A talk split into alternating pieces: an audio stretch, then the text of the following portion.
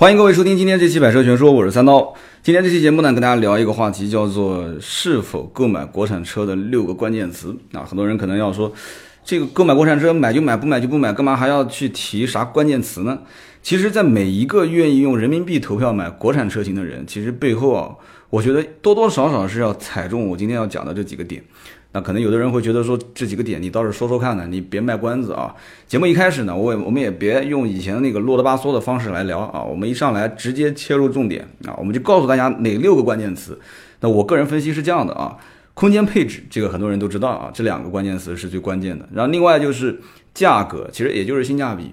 那么这三样东西大家都可能比较容易理解。那么剩下来就是品质、售后和品牌的溢价程度，而这里面有一个核心的点。其实有人讲说你好像没说到什么呢？买车买车，其实买的是什么？很多人说买的是性能，对不对？我今天讲的这六个关键词就是配置、品质、价格、售后、空间跟品牌溢价，但是唯独没有性能，为什么呢？我个人分析啊，其实在国内的自主品牌，其实现在叫做中国品牌了，对吧？其实反而就是性能这一块不是主打的。有人说不对啊，这你看那个哈佛的车，对不对？哈佛的车天天说自己的车四驱多牛逼啊，然后现在都在做一些，对吧？纯越野的车，然后有的很多做高端的一些啊品牌车。但是有没有发现，中国所有的品牌没有说谁能干出一款？性能车对不对？那有人讲说性能车核心的点对吧？你你底盘要扎实对吧？你调教要好，你发动机要牛叉对不对？宝马有拿得出手的，奔驰有拿得出手的，奥迪有拿得出手的，大众也有对不对？大大众奥迪都差不多啊，包括雷克萨斯、英菲尼迪，人家个个能拿出一些拿得出手的东西。那核心的点，发动机、变速箱。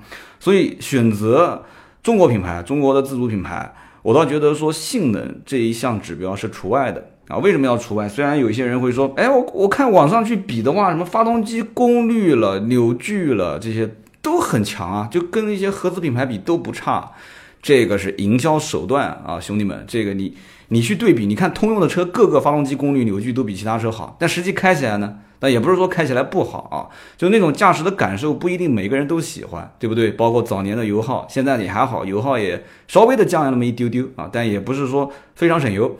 所以呢，性能我觉得是选择啊中国品牌，我们今天就统一叫做中国品牌吧，好吧？就中国品牌的一个不太重要的一个因素，那我们就一个一个聊吧，就把这个配置、品质、价格、售后空间和品牌溢价给拿出来聊。我们反过来聊，首先聊品牌溢价。那大家都知道，我自己的车南京一场大雨啊，就被给水淹掉了啊，淹完之后，我就琢磨着这到底是这淹完这淹的也不算太严重，对吧？你说能开也能开，说不能开吧？这心里面南京话，南京有个俗语叫“姑苏”，就是江苏人应该应该也能听得懂。就心里面总是开这个车，心里面很姑苏。所以呢，我想把这个车卖掉。那我也知道卖完损失也很惨重啊。但是呢，身边的人就一直的不停的吹我的耳边风，说卖吧卖吧卖吧卖掉。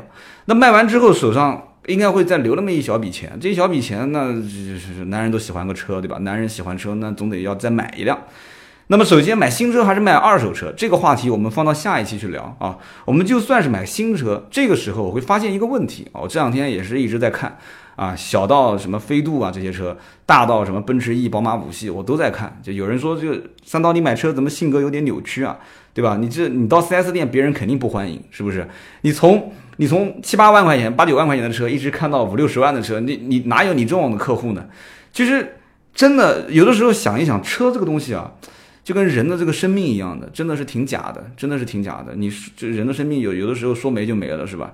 车这个东西，你想开一点啊，你想开一点，它如果你把它当成代步工具啊，你把它当成代步工具的话，什么车都能开，桑塔纳不能开吗？捷达不能开吗？但你要把它当成一个社交工具，那对不起，那那绝对不能开，对不对？要根据你的身份、你的地位、你的收入，对不对？然后你现在是做生意的，还是公公务员，还是这个教授，还是这个？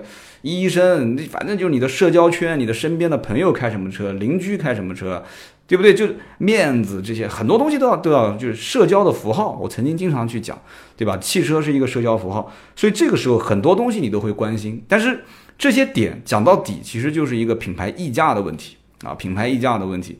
中国品牌到目前为止啊，不管是啊，现在吉利做的比较好啊，吉利从沃尔沃拿回来这个品牌，然后再把自己的帝豪啊、什么吉利的这些博越啊、博瑞啊一包装一上市，哎，然后我们还要配合的讲这里面的品质啊、配置啊，就相应来讲，哎，用吉利自己的话讲，叫吉利的二点零时代，马上后面三点零时代啊，它这个就有点像这个 Windows 往后升级了，是吧？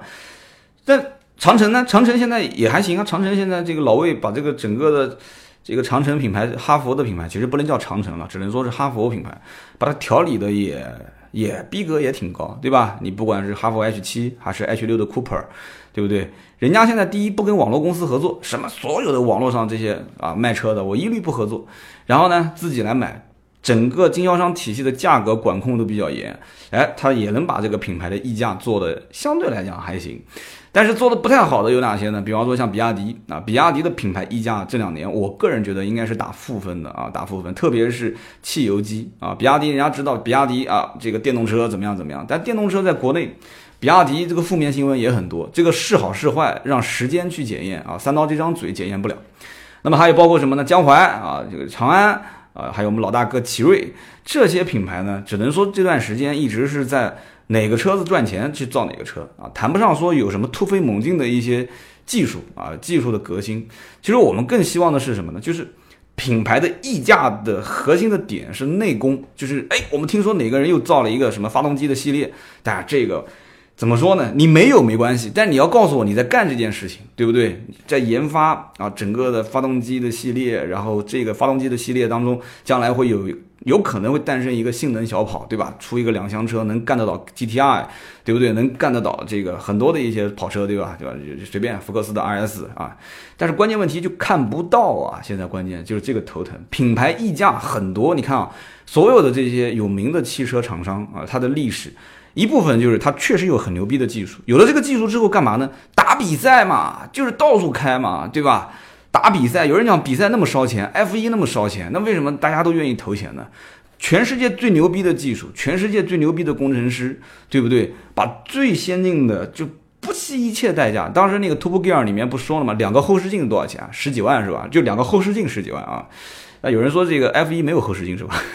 我记得以前我记得看个什么帖子讲 F 一没有后视镜，然后看那个 Top Gear 当时那个那个龟速船长在里边介绍说两个后视镜多少钱。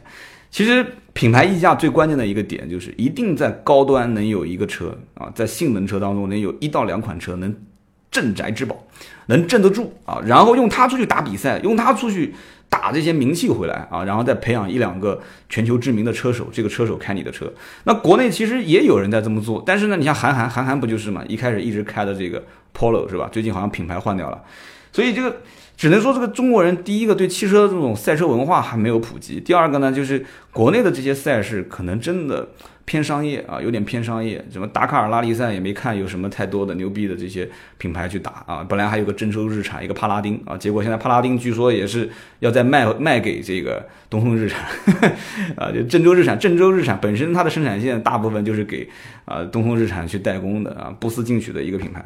所以呢，品牌溢价是非常关键的一件事情。但是中国品牌很遗憾啊。在这一件事情上面做的还不够啊！这个李书福是看到了，说，哎，我一定要往上攀，我一定要有更高端的车，哪怕卖不动啊，但是我一定要把这个车造好，造好之后放那个地方，没人买没关系，当一幅画放那边。现在很多法国品牌也发现了，在国内就后续乏力嘛，就没有力气往前打啊，所以呢，怎么怎么搞啊？所以雪铁龙也开始造高端了，对吧？标致马也要开始走高端了，没用啊！真的，法国车在国内我不看好。最不看好的就是韩国车啊，没有高端在上面去蓄能啊，也看不到什么韩国的赛车在国外去打一些市场，打一些这种赛事，所以以至于导致现在在国内其实品牌后续发力是比较困难的。这就是我讲的中国品牌，首先品牌溢价，但是反过来讲，我们今天这期节目聊的就是，就是六个关键词能引导你是不是要买中国品牌啊？反过来讲，它没有这些品牌的溢价能力，其实这个车真正它也就回归到了正常的。对吧？中国市场消费者的一个购买的消费的区间，就像我前段时间在看，你说国外的这个新款的普锐斯啊，折合人民币也就十几万，然后再加上一个套件四万多块钱，也就二十万。你说这个普锐斯，大家都知道，普锐斯在国内都开的非常非常少的。我前两天无意之中打开一个网页，这个车整回到国内，起步肯定是三十多、三十大几往上跑，根本我用小脑袋想都能想，为什么呢？品牌溢价嘛，对不对？但是。在国内中国品牌没有那么多的一些高科技的技术，不管是混动也好，还是怎么样怎么样也好，也没有那么多的很扎实的一些就是汽车相关的这种专利的东西，那怎么办呢？没有品牌溢价，所以它的价格只能是拼，互相拼。而且中国人就是你造一个 SUV 好，哎呀好卖，我就跟着也造，对吧？你造一个小型 SUV 好卖，哎我也跟着造。你造一个三厢轿车啊，又大又漂亮，好我也跟着你造啊，我也跟着你造。只要有人愿意买单，大家一窝蜂的去干这个事情，所以呢，没有没有品牌溢价，反过来讲就是，其实如果真的有一些啊销量不错的，然后老百姓耳熟能详的车子品质各方面口碑也还行的车，也不是说不能买啊。就品牌溢价它本身不高，那说明这个车性价比还不错。所以接着就讲它的价格，价格其实就跟品牌溢价联合在一起，是联动的。它的性能，我刚刚说了嘛，性能是大家不太关心的一件事情。你说你买一个自主品牌的车，预算也就在十五万上下，对于性能你是有是最好。你要如果性能相对弱一点，哎，算了算了，我也将就只能用了。所以这是一个很关键的事情啊。那么也就是说，价格现在国内走性价比路线的多不多？得多，很多品牌都是这样。但是现在没有哪个品牌会敢说我的品牌就是走性价比的。谁敢这么说，一定早晚是第一个完蛋啊！大家还是讲究的是什么呢？这就是我要讲到后面一个关键词啊，也就是我们今天要说的第三个关键词，就是品质。品质是什么呢？品质这种东西呢，你你你具体说也说不出到底品质是什么。我曾经有一期节目叫什么？叫做不讲究和不将就。其实很简单的道理，家里面装潢一个厕所，对不对？人家说家里面装潢装潢的好不好，就看厕所。厕所的这个我也说不出来，我也不是搞装潢的。从这个喷头到这个水龙头啊，就就以前科勒那个广告不很牛逼嘛？但是科勒也不算是特别有名的牌子了啊，有名是有名，就不是特别贵。你看五星级酒店里面很多都不用可乐，都是用更好的一些品牌。当时那个广告是什么样？就是来造一栋房子能配得上可乐，这广告特牛逼，你知道吧？来造一栋房子，只要能配得上可乐，所以说。品质这种东西呢，是要靠看、摸、体验，然后剩下来才是这个你的质量返修。你说科勒的质量好不好？我看男厕所很多的那些科勒的龙头也好，卫生间的这不能说了，说的都很恶心。我看质量也一般嘛，该堵的还是堵，对吧？就该该裂的还是裂，该坏的还是坏。但是品质这个东西呢，这个看不见，但是能摸得到啊，摸得到能感受得到。这两年其实大家最明显、最明显的感受是什么？就是。中国品牌的车的品质的提升啊！我前两天在在这个杭州东，我明天还要出差去杭州。我到杭州，我就看到那个杭州的这个东站里面停了一辆江淮。哎，我对江淮的印象是什么？就是当年大概在零六年前后吧，零七，我记不得具体哪一年了。零六零七，江淮是哪一年上市的？就以前当时最早还是挂现代的标嘛，后来才是江淮的标。我就那种印象。就是那种很粗糙的内饰，满满个这个仪表台全都是硬塑料，然后那个档位挂进去之后，还是个很长的那个那个像公交车推的那个档，推进去之后，整个档都在晃，都在抖。就是我的印象中一直停留在这个品质上。但是你现在我在那个杭州东等车的时候，哎，我隔着那个车玻璃我在看自动挡。整个的做工，整个那个镀铬饰条的，我不用去摸看一下那个质感就相对不错啊。倒不是说说江淮车有多好，就是整个车从我当年的那个印象到现在这个印象的整个的飞跃也没跨多长时间啊。如果是零六零七的话，时间长了，应该不是。让我想想看啊，啊也差不多，也就在零七年前后九年时间。所以说整个的中国品牌的品质的提升还是非常高的。那么剩下来就是什么呢？就是配置。配置不用说了，我跟你说，其实车上最不值钱的就是配置了。配置电子产品现在真的，大家现在买个手机还眼睛还眨一下吗？对吧？我都不说买个特别贵的手机，就是你能消费得起的正常的手机，电子产品其实成本相对是比较低的。但是有一件事情是什么呢？你的产量越大，销量越大。摊销的每一个零部件的成本是越低的，对不对？这个大家都能理解嘛，对吧？一个月卖三万辆的车，跟一个月卖三百辆的车，这成本肯定不一样嘛。那是个恶性循环，卖的越少，成本越高，对吧？因为你这个零部件，里你进的相对的量比较少，除非是那些通用件啊，就除了这款车，其他的车也能用的。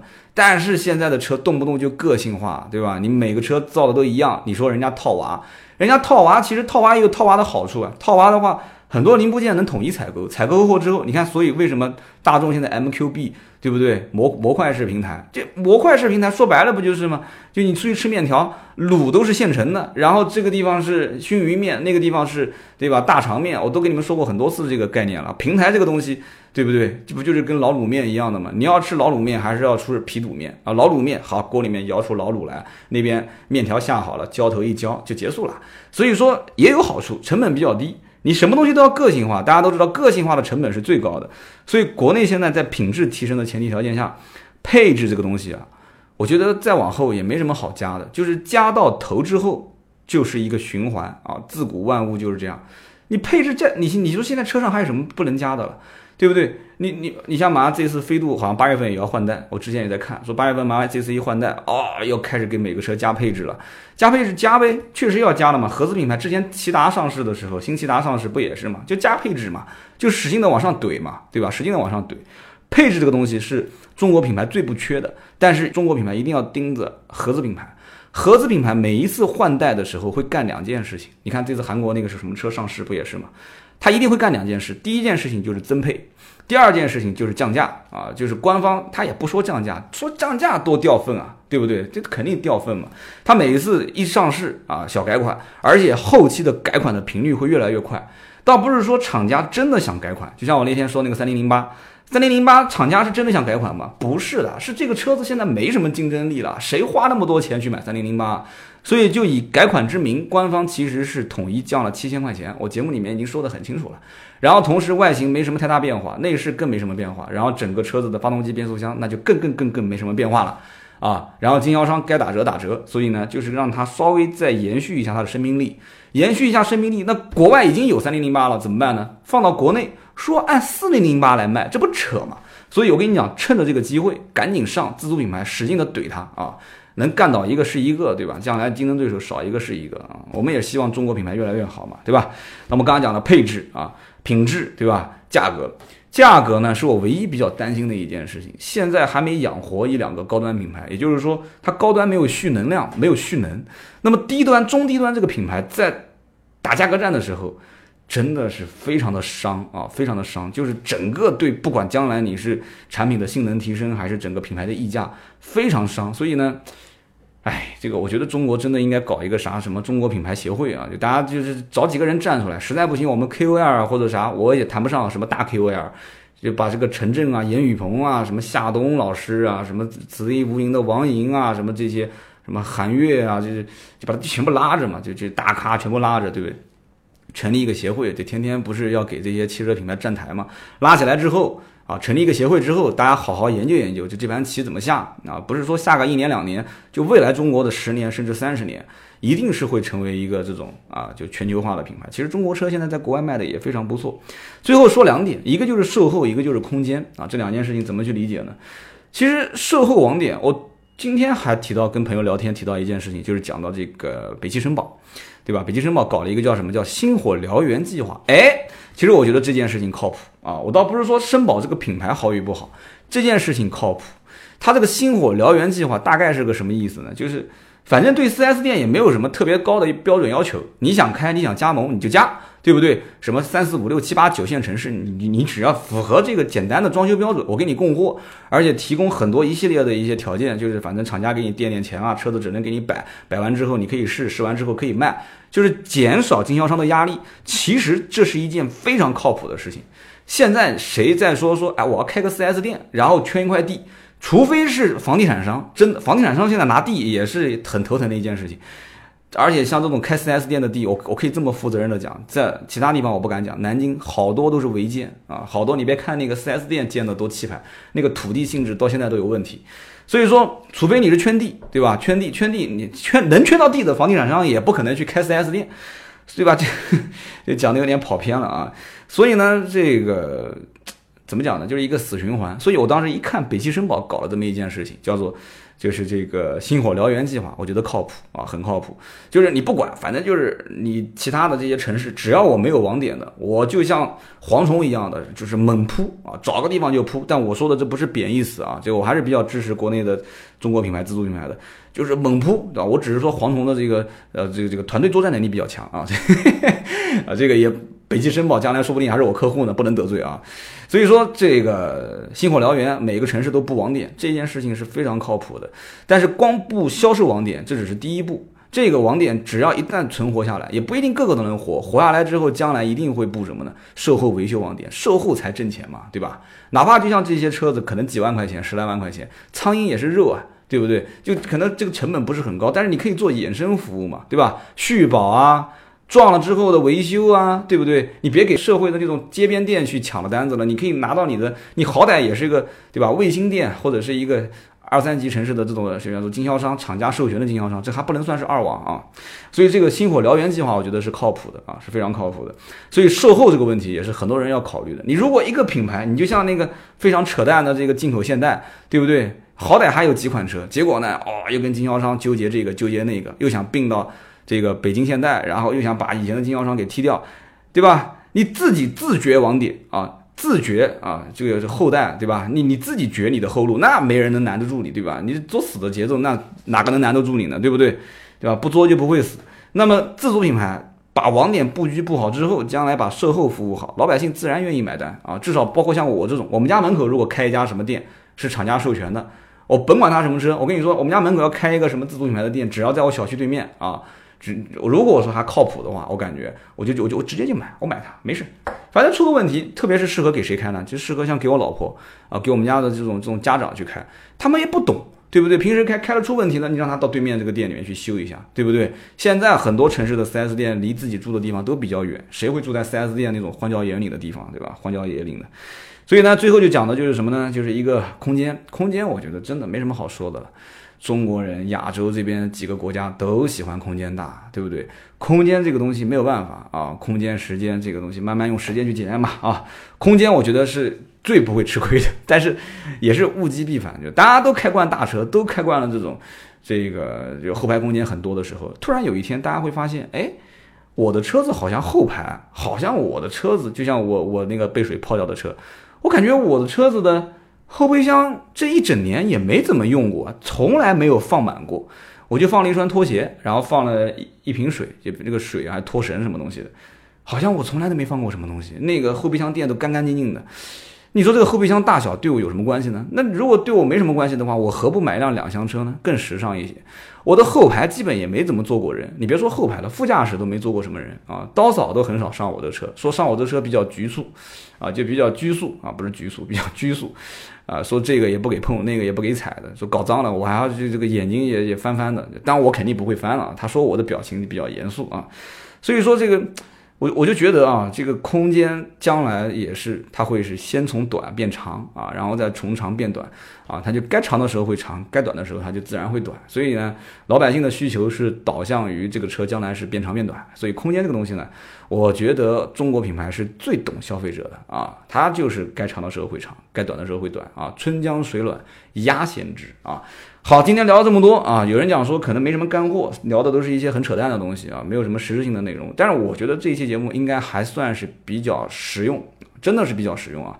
三刀的肺腑之言，而且我明天要出差，我也来不及录了。今天晚上刀嫂一直催着我睡觉啊，我是赶着睡觉之前把它给录了，希望大家喜欢。可能那个嗓子有点哑，人有点。疲惫啊，有点乏力啊，希望大家喜欢。最后呢，打个小广告啊，这个我们的微信，我好长时间都没有跟大家说了。我们的微信，很多人估计新朋友听了这么多期，不知道我们还有这个社群，可以加我们的微信号四六四幺五二五四啊，四六四幺五二五四，你添加一下一个叫盾牌的号，然后是我们的客服盾牌。加四六四幺五二五四有什么问题可以问，但是尽量不要问车的问题啊！你可以看看我们的朋友圈，你可以问问他工作室的一些进展啊。车的问题上微博啊，新浪微博“百车全说三刀”啊，或者搜“百车全说”，直接可以找到我。那么更有意思的呢，就是上斗鱼啊，上斗鱼直接搜“三刀”啊，一二三的三，直接搜“三刀”或者搜“百车全说”都可以啊，你都能搜得到我。呃，我的房间名叫做。这狠三刀啊！大家都知道这是一个梗啊。我的房间名字叫这狠三刀。然后呢，基本上你关注了微信、微博啊，关注了我们的斗鱼直播，你基本上就不会迷路了啊。我们还有一些其他的小地方，比方说我们的订阅号 A B 的 B 五四五八五九啊，包括我们有个服务叫做买百车啊，买百车在我们的订阅号 A B 的 B 五四五八五九，你关注之后，你就会看到怎么去玩转这个订阅号。今天这期节目就到这里啊，空调房间我也没开空调，不是为了省电啊，是因为空调一开会有风。三刀满头大汗的给你们录这期节目，你可以想一想啊，我就不拍照片给你们看了。好，今天这一期就到这里，我们下一期接着聊。